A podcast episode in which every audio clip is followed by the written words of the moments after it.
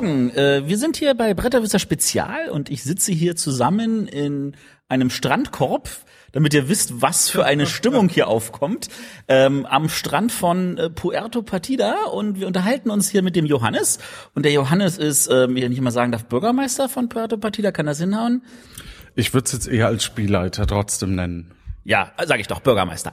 Ähm, äh, wir können dich auch Gott nennen an der Stelle, weil du leitest und waltest ja da ziemlich frei, würde ich behaupten. Ja, das kann man, also äh, aus Bescheidenheitsgründen sage ich, nein, das kann man so nicht nennen. Ähm. Ich, ich bin da ganz anders, ich bin da nicht so bescheiden. Ich sage einfach, äh, man kann mich auch Gott nennen, wenn ich Rollenspiele mache. Und ähm, für alle unsere Hörer, wir hatten ja jetzt gerade eine Rollenspielsendung vor ein paar Wochen und äh, diesbezüglich wollte ich mich halt mit dem Johannes unterhalten, der auch einen Podcast macht, nämlich Puerto Partida. Und es ist so eine Art ähm, Rollenspiel in Podcast-Form. Also der Johannes kann vielleicht etwas genauer erklären, wie das läuft. Danke. Ähm, genau, also wir äh, haben einen Podcast, der heißt Puerto Partida und äh, jeweils ein Kandidat muss sich über eine fiktive Insel im Bermuda-Dreieck navigieren, dort unterschiedliche Rätsel lösen, um dann eventuell Bürger zu werden. Er, dabei wird er gejagt vom äh, französischen Gourmet-Kannibalen Jacques Cousteau. Und wenn er diese Rätsel äh, gelöst hat, dann gibt's noch ein Finalrätsel und mit dem Finalrätsel kann man dann Bürger werden. Und wenn man Bürger wird, spricht man als Rolle äh, auch in zukünftigen Folgen immer mal wieder Rätsel und äh, Texte ein und der neue Kandidat oder Kandidatin kann sich dann mit der Person unterhalten. Ich habe jetzt noch nicht so ganz verstanden den Unterschied zwischen ich werde Bürger von Porta Partida oder ich werde als Bürger verspeist. Ähm, kann das so ungefähr hinhauen? Ja, also wir sagen ja auch immer äh, Löse oder Fritteuse. Ne? Also wenn man die Rätsel gelöst hat, dann wird man Bürger und wenn man das nicht schafft oder eben zu lange braucht, dann wird man Burger. Ähm, wie kamst du auf die Idee, sowas zu machen? Wir haben da circa ein Jahr lang dran entwickelt. Wir hatten ursprünglich ein Agententhema zum Beispiel. Äh, und ähm, ja, das, das fand in äh, der Europäischen Union statt, ein Geheimdienst aus Frankreich und Deutschland und Polen. Und da hatte dann immer ein Kandidat äh, eine Sonderrolle, wie zum Beispiel der Franzose konnte ähm, Gegenstände essen und wusste dann, woher die kommen und so. Äh, nur hätte das zu viele Wahlmöglichkeiten gehabt und äh, da wären wir, da hätten wir kein Format produzieren können, das wir alle zwei Wochen raushauen. Das kommt zu dem alten Spielentwickler-Mantra gleich. Restriction breeds creativity. Also wenn man sich äh, Grenzen setzt, dann kann man daraus kreativ neue Lösungen finden. Und da seid ihr halt bei der einsamen Insel gelandet wie kann ich mir das so vorstellen, ähm, wenn ich jetzt noch nie eine Folge gehört habe, das, was jetzt auf mich natürlich nicht zutrifft, ich habe ja schon einige gehört und verfluche diese knarrende Tür, die mich jedes Mal nervt.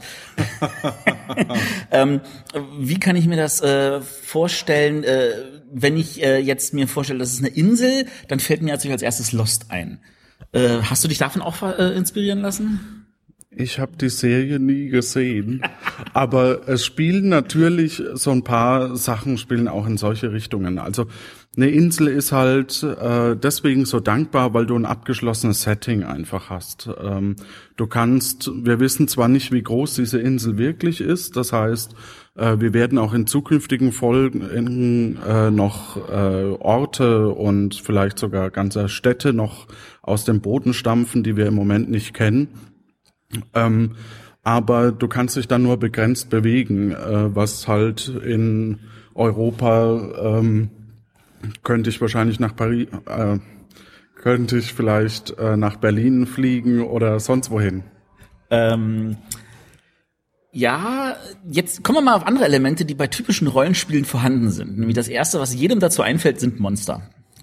Das, äh, also ein klassisches Rollenspiel wie äh, Dungeons and Dragons lebt ja davon, man geht in irgendwelche Verliese, man muss da nicht nur Rätsel lösen, sondern man muss auch Monster platt kloppen. Ähm, Monster habe ich bis jetzt bei euch noch nicht erlebt. Ist da auch was in die Richtung geplant? Also wir haben einen sprechenden Papageien. Wenn der kein Monster ist, weiß ich ja auch nicht.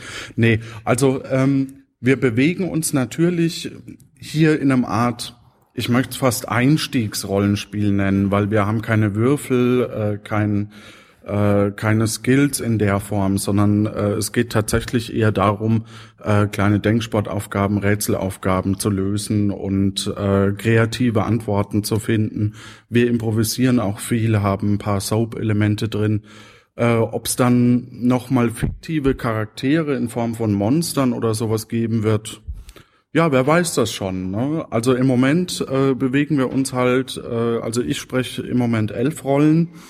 Ähm, wir haben aktuell sechs Bürger, die eben auch vom Soundboard, also die dann eingespielt werden, sobald man sich mit denen unterhält. Und ja, Monster vielleicht. Also gut, ich meine, ich habe jetzt, ihr habt es ja gestern gezeigt in einem Workshop. Ihr äh, plant ja wirklich weit voraus. Ihr habt ja schon bis Folge 20 schon die grobsten Sachen alles skizziert, was alles passieren wird, äh, was mich natürlich total neugierig macht. Wie viel Arbeit, damit sich das unsere Hörer vorstellen können, ähm, steckst du denn in so eine Folge? Also wir sind ein Team von sechs Leuten, dadurch verteilt sich die Arbeit ein bisschen. Genau kann ich es nicht sagen, muss ich. Also im Moment kann ich es nicht genau sagen. Ich vermute, dass ich zwischen acht und 16 Stunden alle zwei Wochen investieren muss. Das ist für eine Stunde Podcast natürlich dann schon ein entsprechender Overhead. Ja, aber dementsprechend kommt es auch gut an, hoffe ich.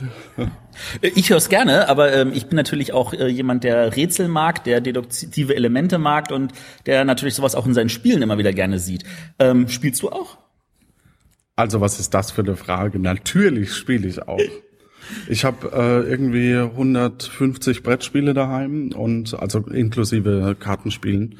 Äh, ja, also ich würde schon sagen, dass ich auch gerne mal, also wir, wir machen äh, eins bis zweimal im Monat, nicht ganz so häufig wie du natürlich, aber eins bis zweimal im Monat machen wir einen Spieleabend. Ja, und dann natürlich gleich mit so illustren Gästen wie dem Martin. Richtig, den ich hier an der Stelle grüße, wenn er zuhört. Äh, ich weiß, dass er uns regelmäßig hört. Ich hoffe, er hört auch diese Folge. Ähm, was für ein Spieletyp bist du? Welche Spiele spielst du gerne und welche Spiele spielst du weniger gerne? Mhm, also wir haben, äh, ich habe das Problem, dass ich keine kleinen Runden zustande bekomme. Das heißt, wenn ich eine Rundmail schreibe, dann sind wir in der Regel sieben bis zehn Spieler. Das heißt, äh, die schönen kleinen Spiele, die man mit vier oder fünf äh, Leuten spielt, kommen leider sehr, sehr selten auf den Tisch. Ähm, in kleiner Runde spiele ich gern Stone Age, also so ein bisschen Strategiespiele, ganz grob gesagt. Ähm, dann Mayday Mayday, dann Codenames jetzt oder Mysterium haben wir in letzter Zeit auch häufiger gespielt. Ähm, auf Time Stories freue ich mich noch. Das habe ich noch nicht rausgeholt. Mayday Mayday fand ich ganz gut. Das ist äh, für die, die es nicht kennen, so ein Spiel ähnlich wie äh, die Wölfe vom Düsterwald, ganz grob gesagt, nur dass halt keiner rausfliegt. Ist schon ein bisschen, ja, weil das Blöde bei dem bei dem Spiel ist, äh, bei den Wölfen irgendwann entsteht so eine Gruppe neben dem Tisch, die redet. Ja. Und die eigentlichen Spieler sitzen noch da und sind genervt. Und deswegen äh, finde ich Mayday Mayday besser. Aber ähm, ist natürlich eine andere Thematik, aber ähm, ja, spiele ich auch bei gerne. Lost sind, weil das geht natürlich um ein Problem in einem Flugzeug.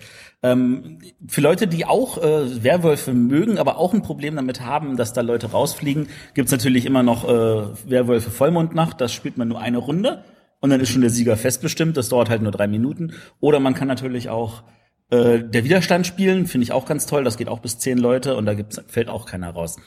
Ähm, nun ist es so, also aus meiner Erfahrung, wenn bei mir zehn Leute da sind, dann teilen wir uns meistens in zwei, vielleicht manchmal sogar drei Gruppen auf. Das ist bei dir noch nie passiert? Ähm, wir hatten einmal eine Runde mit 14 Leuten da haben wir aufgeteilt in, in zwei äh, Tischen, also in, in zwei Gruppen und äh, genau, zwei Tische, genau. Ja. Äh, die einen, immer zwei Personen waren die Beine und einer die Fläche. Nee, äh, und äh, das hatte dann aber so den Effekt, dass äh, die Hälfte in der Küche saß und die Hälfte im Wohnzimmer und die Spiele waren dann nicht gleichzeitig fertig, weil wir natürlich unterschiedliche Spiele gespielt haben. Deswegen äh, kommt dann eher sowas wie Jungle Speed oder oder ähm, als Einstieg spielen wir auch ganz gern Fibbage äh, XL. Das ist eher auf dem Fernsehen dann, aber das kann man so zum Einstieg ganz gut äh, auch spielen, ja. Das ist gut. Ähm, wie viele Spiele geben dir Inspiration wieder für deine Podcasts? Puh. Ähm, also wir entwickeln ja im Grunde genommen kleine Geschichten.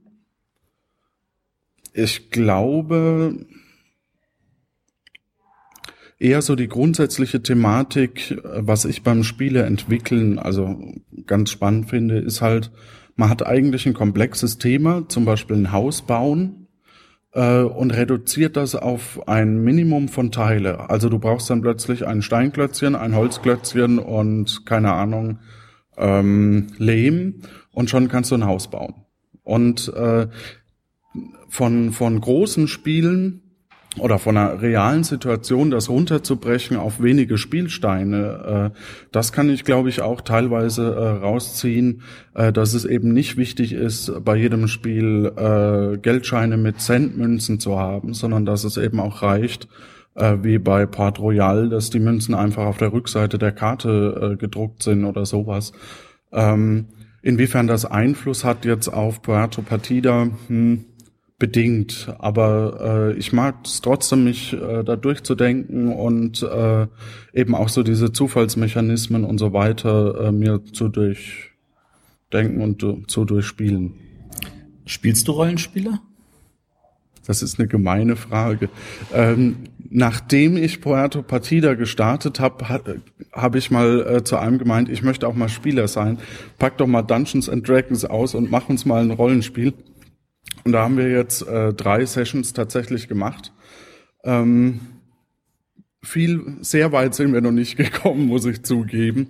Äh, aber ja, also ich, ich verfolge das natürlich von der Ferne. Ähm, ich verstehe, muss ich zugeben, ich verstehe manchmal äh, manches noch nicht. Also äh, wann gewürfelt wird und wann spielt der Charakter eher eine Rolle. Also wann, wenn ich auf Charmen einen hohen Wert habe, äh, wie ist, also wenn ich selber nicht schamvoll spielen kann, ist es irgendwie komisch, dass man das dann erwürfelt und sagt, hey, ich habe mit meinem Sprachfehler äh, das trotzdem hinbekommen. Ich glaube, an der Stelle ist das für viele Leute auch wieder so Abstraktionshilfe, zu sagen, ähm, ich habe halt kein Charisma, also äh, ersetze ich das, was mir an Rollenspielfähigkeiten fehlt, durch einen Würfelwurf. Ähm, so wie viele Leute halt auch nicht stark sind und deswegen sagen, aber hier mein Charakter, der hat Stärke 20 und damit kann ich dieses und jenes sonstiges machen. Ähm, okay, also Rollenspiel hast du inzwischen halt auch ein paar erste Schritterfahrungen gemacht. Äh, meinst du, da ist irgendwas für dich für Puerto Partida rausziehbar? Du kannst natürlich, also du, du kannst natürlich Szenarien schon in gewisser Weise rausziehen. Also äh, wenn wir in den Dschungel gehen zum Beispiel, dann äh, kann das, kann, können die Entscheidungen schon auch eine Rolle spielen. Oder äh, ich habe jetzt von den Rocket Beans ähm, wieder Beards äh, angeguckt. Das ist ja auch wahrscheinlich für einen Hardcore-Rollenspieler eher eine abgespeckte Version.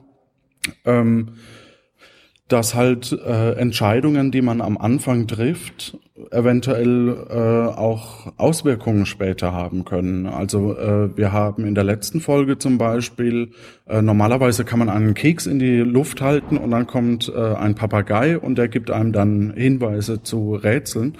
Und in der letzten Folge ähm, hat äh, der Kandidat aber einen Space Cookie bekommen für die Kinder werden wir es jetzt nicht erklären, was das ist, äh, hat einen Space Cookie bekommen und er hätte an zwei Stellen den Keks austauschen können. Äh, hat er nicht gemacht, hat dann dem Vogel äh, den Keks gegeben und das hat halt zur Auswirkung, dass der Vogel ähm, nicht mehr Rätsel lösen konnte, sondern halt einfach erstmal umgefallen ist. Traurige Sachen. Aber auch mit den Entscheidungen müssen dann die Kandidaten leben. Absolut. Ähm, du hast noch andere Podcast-Projekte gemacht. Magst du die auch noch mal kurz vorstellen? Äh, also wir machen unter anderem in Essen ähm, den Podcast Verein. Das heißt, äh, wir versuchen den deutschsprachigen Podcast äh, voranzutreiben und haben da auch im Februar ein Barcamp, äh, wo eben das, also das kann interessant sein eben für Podcaster, die anfangen wollen oder welche, die sich dafür interessieren, als auch für Leute, die äh, schon lange dabei sind. Ähm, Dann ich mache noch Der will doch nur spielen. Das ist äh, ja vom Titel äh, irreführend. Äh, das ist ein Parodie-Podcast für Audioinhalte. Also das heißt, wir haben eine Parodie auf typische Radiokomödie. Wir haben äh, Hörbuchparodien ähm, und so weiter. Und natürlich auch auf Podcasts, die es hoffentlich nie geben wird.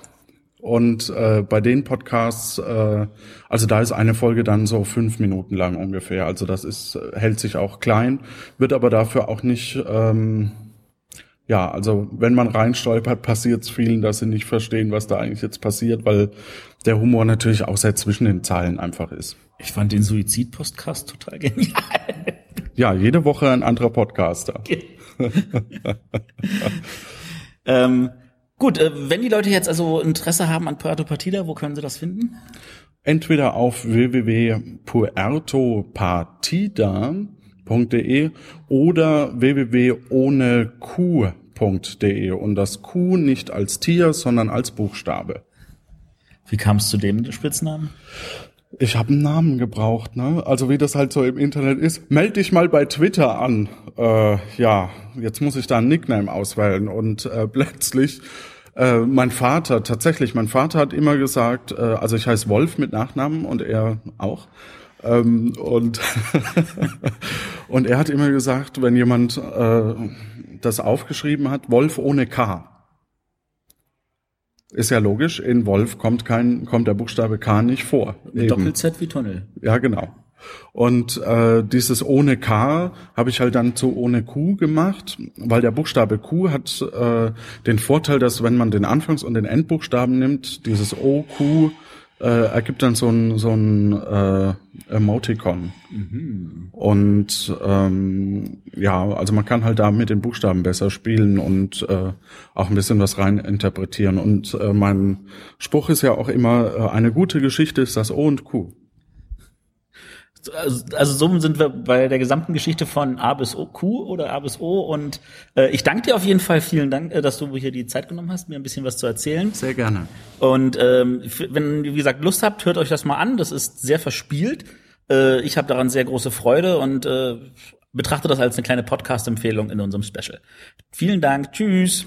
Gute Zeit und äh, allen Hörern viel Spaß beim Spielen.